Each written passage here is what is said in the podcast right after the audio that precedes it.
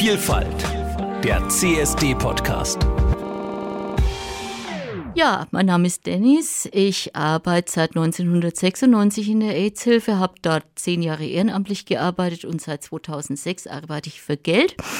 Arbeite hauptsächlich im ambulant betreuten Einzelwohnen und mache auch noch Online-Beratung und Jugendprävention. Ja, mein Name ist René. Ich bin seit, oh Gott, ich weiß gar nicht, wie viele Jahren schon in der AIDS-Hilfe. Lange, lange. Bin da zuständig für die queere Prävention, mache ebenso die Online-Beratung und bin noch im ambulant betreuten. ambulant betreutes Wohnen und auch noch bei uns im Checkpoint. Und wir machen heute einen kurzen oder einen kleinen Podcast zu dem Thema HIV und sexuell übertragbare Infektionen. Sicherlich fragt ihr euch, was das mit dem Thema CSD zu tun hat. Die Frage ist ganz einfach zu beantworten. Dadurch, dass Männer, die Sex mit Männern haben, häufig von HIV betroffen sind, zählt es eben halt auch mit zum Thema von CSDs. Und von STIs sind sexuell aktive Menschen betroffen und ich hoffe, da haben wir ganz viele auf dem CSD. Wir würden heute ganz gerne euch ein bisschen was über das Thema HIV und AIDS, die Übertragungswege, die PrEP, aber auch Schutz durch Therapie und auch ein paar Mythen aus unserer Arbeit erzählen. Und wir erzählen euch ein bisschen was über andere sexuell übertragbare Erkrankungen, STI oder STD, Sexually Transmitted Infections or Diseases. Die gehen nämlich manchmal im Thema HIV unter, aber sie sind sozusagen im Kommen. Beginnen wollen wir eigentlich mit der HIV-Prävention und wie es da momentan ja, Stand der Dinge ist. Also die meisten kennen ja zum Beispiel die Übertragungswege beziehungsweise die Schutzmöglichkeiten. Da fangen wir mal an beim ganz normalen klassischen Kondom, das eigentlich für jeder äh, gut zu handhaben ist. Vorteil ist, man kann es immer dabei haben, man wendet es nur an, wenn man es braucht. Es schützt auch noch, ich weiß jetzt nicht, ob es auf dem CSD so viele betrifft, aber relativ zuverlässig vor Schwangerschaften. Ja, zum Beispiel. Mhm. Vor anderen Geschlechtskrankheiten? Bei anderen Geschlechtskrankheiten ist kein hundertprozentiger Schutz gegeben. Also Kondome reduzieren lediglich das Risiko, aber ausschließen kann man das auch mit Kondomen nicht, weil es sich halt häufig um ja, Schmierinfektionen handelt. Mhm. Die also auch übers Fingern gut weitergegeben werden können. Ja. Oder durch die gemeinsame Benutzung von Sexspielzeug. Stimmt, ja.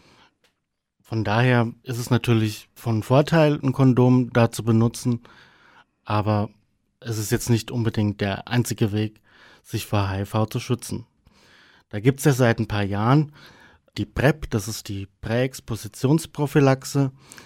Das wird empfohlen für Männer, die Sex mit Männern haben, aber auch für Transmenschen oder bei diskordanten Partnerinnenschaften.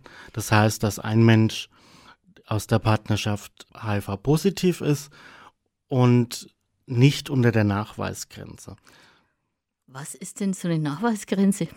Die Nachweisgrenze, also da haben wir schon so diesen ersten Begriff. Es gibt mittlerweile oder schon seit einigen Jahren eigentlich, ist es so, dass Menschen, die regelmäßig ihre HIV-Medikamente nehmen, unter der Nachweisgrenze sind. Das heißt, die Medikamente verringern die Viren im menschlichen Körper so auf so eine kleine Dosis, dass diese Dosis nicht mehr ausreichend ist, um HIV zu übertragen. Dabei ist wichtig, dass man die Medikamente täglich regelmäßig einnimmt. Genau. Und wichtig dabei ist auch immer noch, dass man regelmäßig zur Kontrolle geht, weil es könnten sich ja Resistenzen entwickeln und die Medikamente dann unwirksam machen.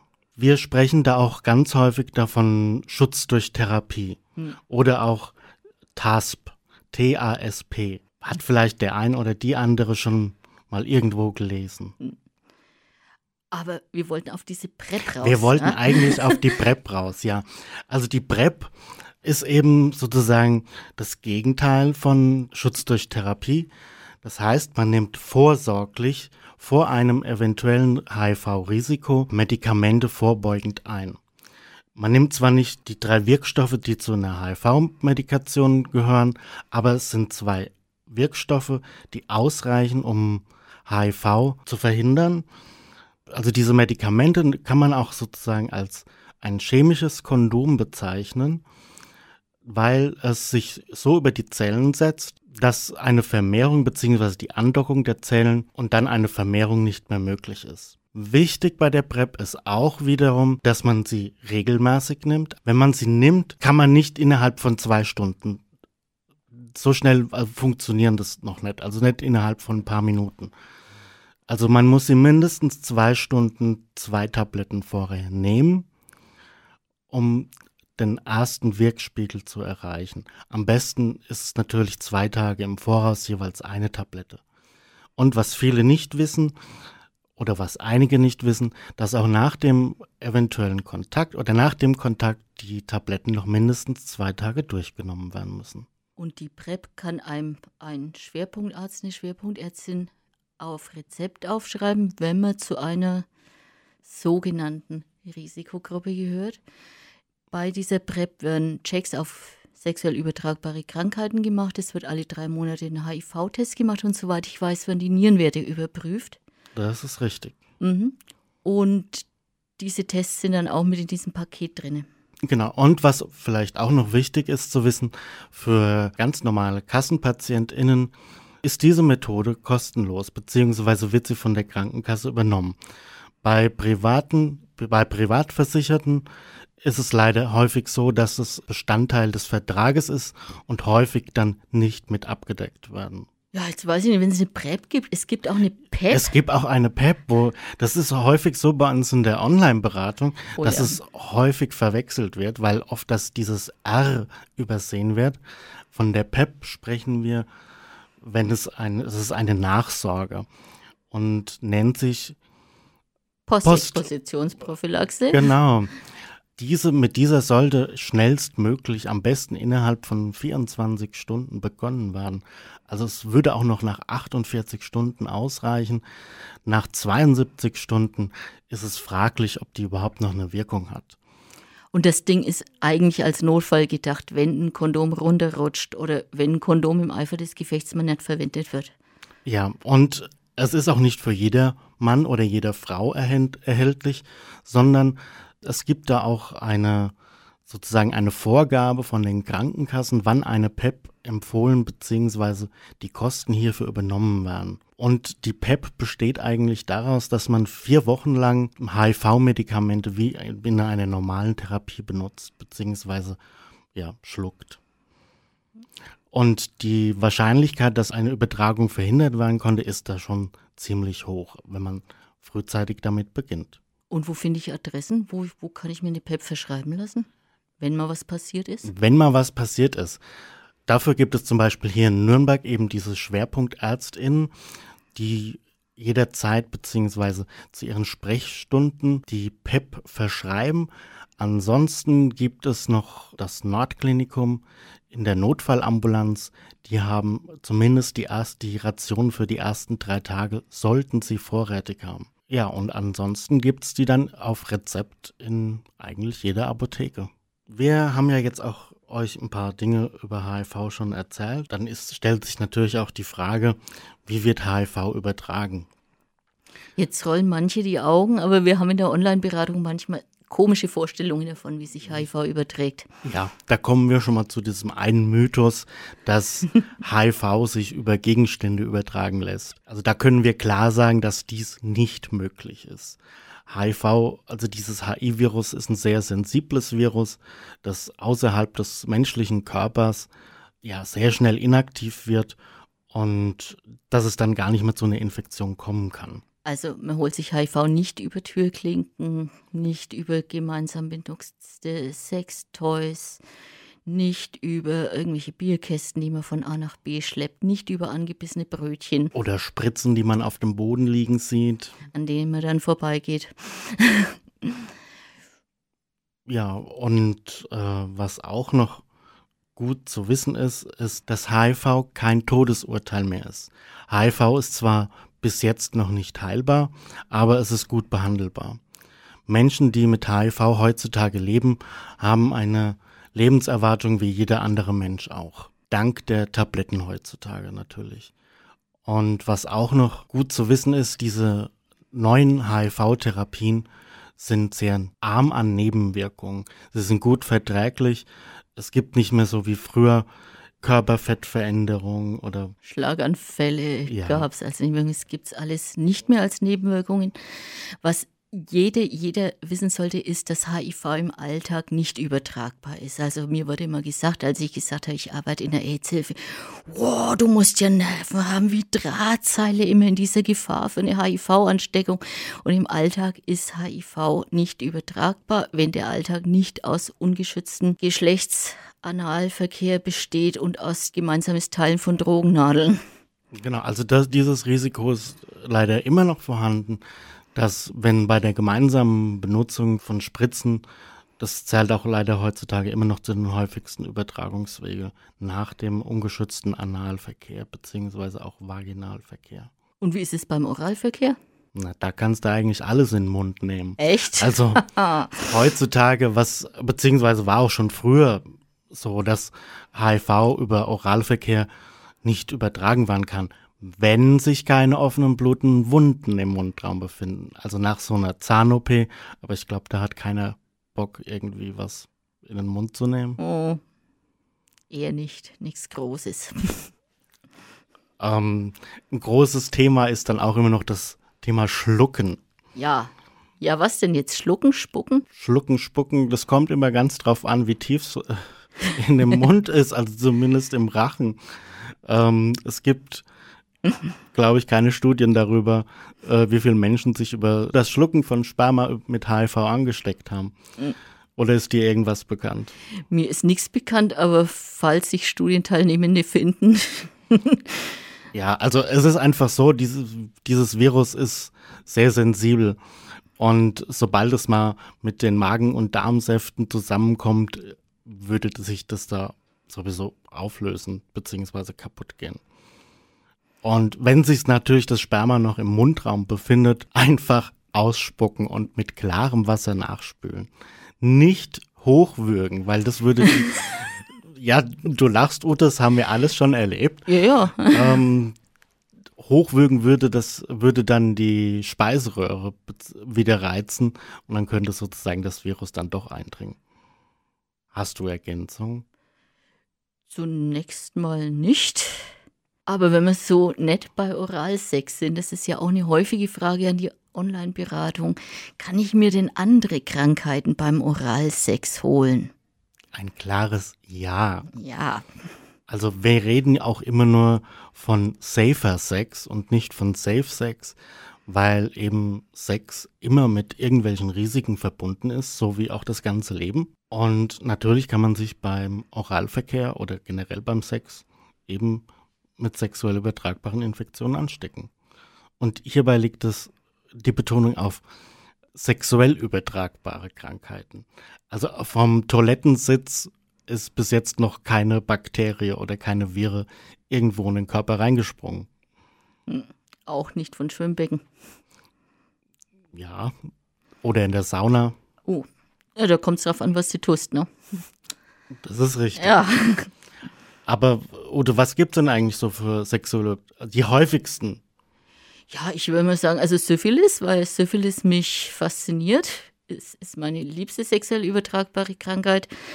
Dann gibt's Chlamydien, es gibt Trippe, es gibt verschiedene Formen von Virushepatitis. Das ist eine Leberentzündung, die über Viren sich überträgt.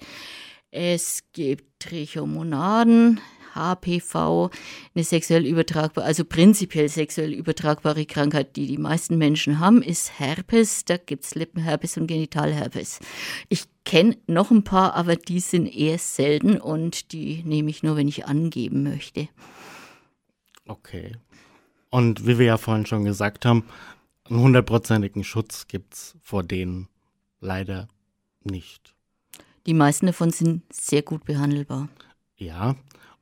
Und es gibt allerdings den einen Wermuts, Wermutstropfen, Wermutstropfen. Wermutstropfen, dass diese Infektionen keine Symptome auslösen müssen. Ach, ich hätte jetzt gesagt, wenn es bei mir juckt oder brennt oder tropft aus irgendwelchen Genitalausgängen, gehe ich, also ich gehe zur Gynäkologin, die Jungs gehen zum Urologen. Aber du hast jetzt gesagt, es macht teils keine Symptome. Ja. Aber also, dann ist es ja gar nicht schlimm. Naja, es kann ja zum Beispiel, Chlamydien zum Beispiel kann zur Unfruchtbarkeit führen. Ist vielleicht für die Menschen gut zu wissen, die ja noch Kinder haben wollen. Und natürlich kann man auch eine Krankheit, die keine Symptome macht, weitergeben. Das ist natürlich der häufig, also der Punkt, der eigentlich zählen soll, dass man auch eben auf andere Menschen achtet, mit denen man Sex hat. Und wenn es wirklich mal was übertragen wird, dann sollte man auch so, schon so ehrlich sein, beziehungsweise sollte man keine Scheu haben, die SexpartnerInnen auch darüber zu informieren, sodass sie sich auch testen und dann behandeln lassen können. Ja, es ist beim Sex kann es passieren, dass man sich so eine sexuell übertragbare Erkrankung holt, aber es ist fies, schon zu ahnen, dass man eine hat und sie dann noch weiterzugeben. Das ist fies. Und im Hals-Rachenbereich machen die oft wirklich keine Symptome. Wenn man da den Verdacht hat, es ist was, trotzdem zum Arzt, zur Ärztin gehen. Wenn am Genital- oder am Analbereich was juckt, brennt, tropft, komische Dinge auftauchen, die da sonst nicht wachsen sollten, einfach mal abchecken lassen. Ja, deshalb empfehlen wir von der AIDS-Hilfe auch sexuell aktiven Menschen, sich mindestens einmal im Jahr eben auf HIV und andere sexuell übertragbare Infektionen testen zu lassen. Das können Sie zum Beispiel bei uns jeden Montag von 18 bis 20 Uhr einfach einen Termin vereinbaren. Und bei uns muss man keinen Namen sagen. Genau, wir machen das Ganze anonym und haben auch die Schweigepflicht. Also bei uns wird nicht jeder dann danach namentlich veröffentlicht. ja. Es gibt bei ein paar sexuell übertragbaren Krankheiten gibt's vernünftige Impfungen. Das ist vor allem gegen Hepatitis A und B. Das sind Impfungen, die ich jeder Person empfehle, die sexuell aktiv ist. Und für Männer, die Sex mit Männern haben, ist diese sogar kostenlos, beziehungsweise trägt die Krankenkasse die Kosten hierfür. Mhm. Und es gibt eine Impfung gegen HPV-Viren, diese Untertypen, die ganz gerne Gebärmutterhalskrebs machen. Die gab es bis vor ein paar Jahren nur für Mädchen, die ist jetzt aber auch für Jungs, die noch nicht sexuell aktiv sind, werden diese Impfungen gemacht, aber wenn man ein gutes Vertrauensverhältnis zum Arzt, zur Ärztin hat, kann die Ärztin diese Impfungen auch später geben. Ja, aber sie werden, glaube ich, nur bis zum 18. Lebensjahr von der Krankenkasse getragen. Mhm. Danach muss man sie selbst bezahlen. Ja. Gegen Hepatitis C gibt es noch keine Impfung und es war bis vor ein paar Jahren ein ganz großes Problem, weil die sehr schwere Verläufe hatte, also bis zum Leberversagen. Da gibt es heutzutage eine gut wirksame Behandlung. Besser ist es natürlich, sich keine Hepatitis C zu holen, aber man kann die heute auch effektiv behandeln. Was hier vielleicht wichtig oder nützlich zu wissen ist, dass Hepatitis C zwar leichter übertragbar ist wie HIV, allerdings ist Hepatitis C eine reine Blut-zu-Blut-Übertragung. Das heißt eben bei der gemeinsamen Benutzung von Spritzen oder beim blutigen Sex, wie zum Beispiel beim Fisten. Ansonsten ist eben bei der gemeinsamen Benutzung noch von Rasierklingen Vorsicht geboten. Aber wenn man im ganz normalen Alltag kann man auch mit jemandem leben, der Hepatitis C hat. Hm. Und beim Fisten würde ich noch darauf aufpassen, dass jede Person ein eigenes Gleitmittel benutzt. Und Handschuhe benutzt. Handschuhe. Ja, also in letzter Zeit sind in der Online-Beratung häufiger die Affenpocken ein Thema. Ich zog immer bei dem Wort Affenpocken ein bisschen, weil es die Affenpocken eigentlich wenig mit Affen zu tun haben. Da wurden sie zum ersten Mal nachgewiesen die gehen eher auf Nager. Und jetzt gab es ab Mai einen Ausbruch bei Menschen. Die sind ein Fehlwirt für Affenpocken. Das ist ein kleines DNA-Virus, ganz süß anzugucken. Man kann es so groß, man kann es unter dem Elektronenmikroskop sehen.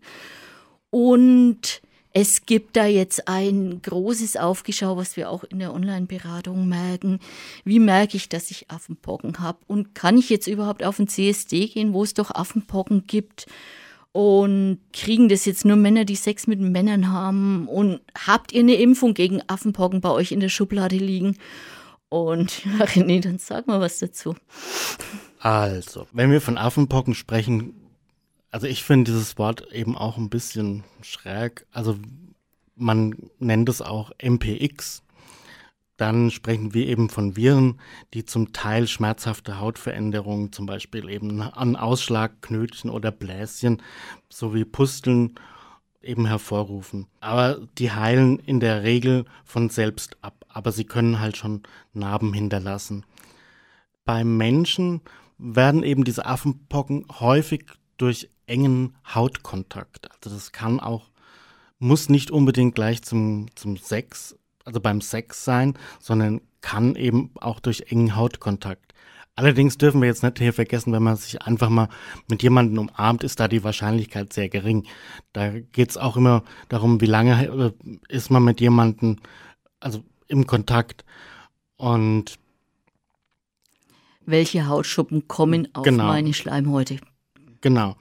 Also aber am ansteckendsten sind eben diese Bläschen beziehungsweise die Flüssigkeit in den Bläschen. Dieses Virus ist leider auch über Gegenstände übertragbar.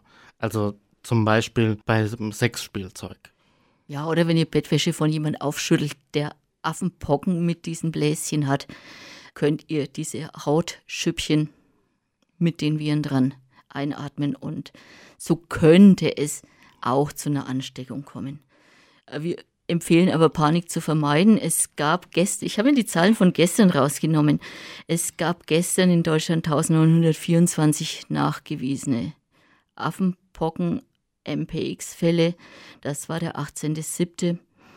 Und es ist nicht so leicht ansteckend, wie manche Medien suggerieren. Ja, aber weil du gesagt hast, es betrifft leider momentan häufig Männer, die Sex mit Männern haben. Aber natürlich kann sich auch jeder andere Mensch damit infizieren.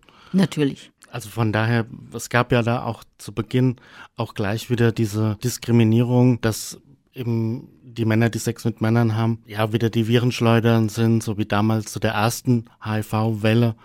Also es schon, war schon sehr diskriminierend. Auf jeden Fall. Ja, also die, wie schon gesagt, heilt die in der Regel von alleine ab. Aber wenn die Schmerzen so groß sind, was ja auch bei manchen vorkommt, zwar in den wenigsten Fällen, äh, werden, können die dann auch im Krankenhaus behandelt werden. Hm. Die meisten Verläufe sind leicht. Ja. Manche merken gar nichts, viele merken gar nichts. Manche haben so Lymphknotenschwellungen, allgemeines Krankheitsgefühl, Muskelschmerzen. Das kann alles Mögliche sein. Das ist wahrscheinlich in 98,7 Prozent der Fälle irgendeine Erkältungskrankheit oder eine andere Viruskrankheit gibt es ja auch. Ja. Mhm. Und es gibt aber eine Impfung? Es gibt eine Impfung, also jetzt auch seit kurzer Zeit für die hauptbetroffenen Gruppe, wie es so schön heißt, ist es möglich. Allerdings gibt es da bis jetzt nur eine geringe Anzahl an Impfstoff. Das heißt, sie ist nicht für jede, jeden Menschen verfügbar, beziehungsweise ähm, das muss immer die Praxis entscheiden. Und in Nürnberg bzw. in Fürth dürfen auch bis jetzt nur die HIV-Schwerpunktärztinnen impfen.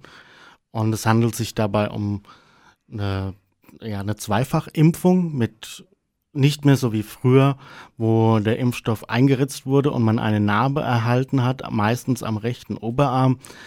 Also das sind ganz normal zwei Spritzen, die im Abstand von vier bis sechs Wochen immer verabreicht waren. Und Menschen, die so alt sind wie ich und noch eine Pockenimpfung haben, da reicht eine Impfung. Genau. Ich glaube, das Schlimmste an den Affenpocken ist wieder die Quarantänezeit von aktuell 21 Tagen. Aber mit Quarantäne sind wir, haben wir ja die letzten zwei Jahre, ja. Das haben wir schon mal eingeübt, diese ja. Quarantäne. Und ich denke, aber nicht das Schlimmste an Affenpocken ist die Quarantäne, sondern es ist wieder diese Diskriminierung, die davon ausgeht, ja. die haben Affenpocken und jetzt gehen die auch noch auf den CSD. Und da ist, ist die Frage, weil diese Frage habe ich auch erst die Tage gestellt bekommen, kann ich trotz MPX zum CSD gehen?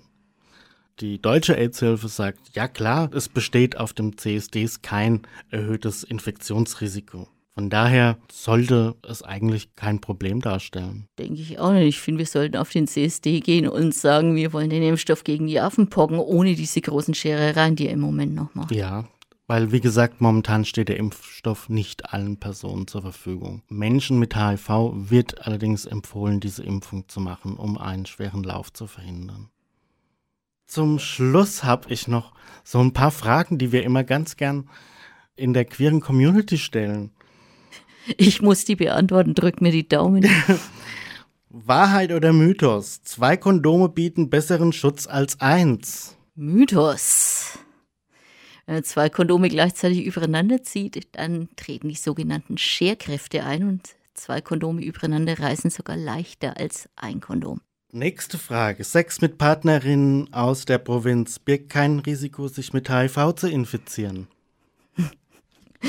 Mythos. Warum? Weil es in der Provinz hoffentlich auch schön zur Sache geht und weil ich ja nie weiß, ob der Mensch aus der Provinz nicht vor ein paar Wochen ein heißes Wochenende in Berlin verbracht hat. Oder in Nürnberg. Oder in Nürnberg und noch nicht beim HIV-Test war, den er sechs Wochen später, wenn es sich um Labortest handelt, machen kann. Und zwölf Wochen später, wenn es sich um Schnelltest handelt. Masturbieren macht den Penis größer. tut mir leid, Jungs, aber ich muss euch, muss euch leider sagen, es macht's nicht. Am Anfang? Naja, am Anfang ja, aber danach wird's, also auf Dauer. Auf Dauer nicht. Nee.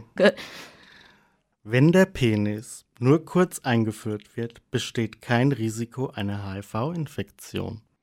Sowohl als auch. Also das Risiko verkleinert sich ganz signifikant, wenn man nur mal kurz hindippt. Ich würde nie sagen, dass null Risiko besteht, weil ich da haftbar gemacht werden könnte. Und es besteht natürlich auch, wenn ich einen Penis kurz irgendwo reindippt, das Risiko, sich eine andere sexuell übertragbare Krankheit zu holen. Da würde ich ganz gerne noch einen Mythos aufräumen, Aha. dass der aktive Part in dem Fall kein Risiko hat, weil das stimmt nicht. Es, die HI-Viren können sich auch in der Darmschleimhaut bzw. in der Darmschleimhautflüssigkeit befinden. Da sitzen sie wirklich auch ganz besonders gerne. Und die letzte Frage. Sekt vertreibt Stress, Auf alle Fälle. weil Weil er Spaß macht. und beim Streicheln Antistresshormone schon freigesetzt waren.